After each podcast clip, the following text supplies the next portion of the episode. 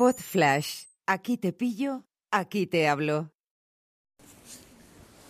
Hola a todos, aquí Nacho, muy buenos días. Hoy es 1 de abril de 2019 y quiero comentar la, iba a decir entrevista, que Jordi Évole le hizo ayer al Papa Francisco, a Bergoglio. La verdad es que no, no destaco por mi nivel de religiosidad ni de, ni de creencia en el más allá, sino más bien en el más acá. Pero me senté con mucha ilusión a, a ver la entrevista porque creo que era un momento para escuchar a una persona que bueno que tiene su importancia es indudable. También me llamó la atención el poco bombo que se le ha dado a la entrevista eh, antes de, de, la misma o eso me ha parecido a mí. Y cuando cuando la vi o cuando la medio vi fue cuando corroboré por qué no se le había dado tanto bombo.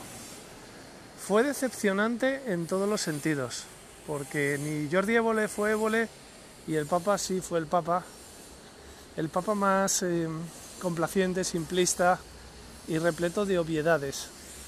Un papa que, que sí, que dijo cosas, como se suele decir, que no son tanto mérito suyo como desmérito de sus antecesores o de la gente que le rodea. Me pareció una entrevista eh, blandita, complaciente y además eh, totalmente condicionada por el hecho de que dijo Jordi Évole al comienzo de, de que era una entrevista en la que se había puesto la condición de hablar de los refugiados. Es decir, una institución como la Iglesia que tiene un problema mmm, de primerísimo orden y absolutamente endémico, que es la pederastia, no puede ser tapado por el tema de los refugiados y utilizar eso como un instrumento para reñir a los gobiernos y a la sociedad en general.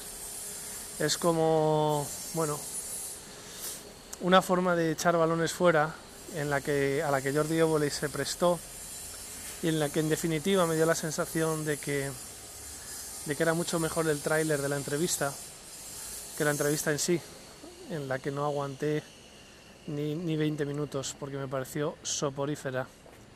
Eh, tampoco ayudó el, el, previo, una especie de Marcelino Panini, no sé, no sé quién intentó, que pensaba que se había colado una emisión de, de otra cadena, de 13TV o de 8 Madrid TV pero no sé a quién se le ocurrió meter ese trozo de Marcelino Panivino del milagro de San Francisco y no sé qué.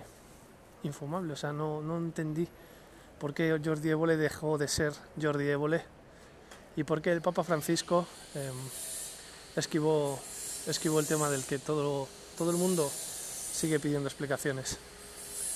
Nada más, que tengáis un feliz eh, lunes y como siempre dejo las formas de contacto en las notas del programa si me queréis comentar este episodio. Un abrazo, adiós.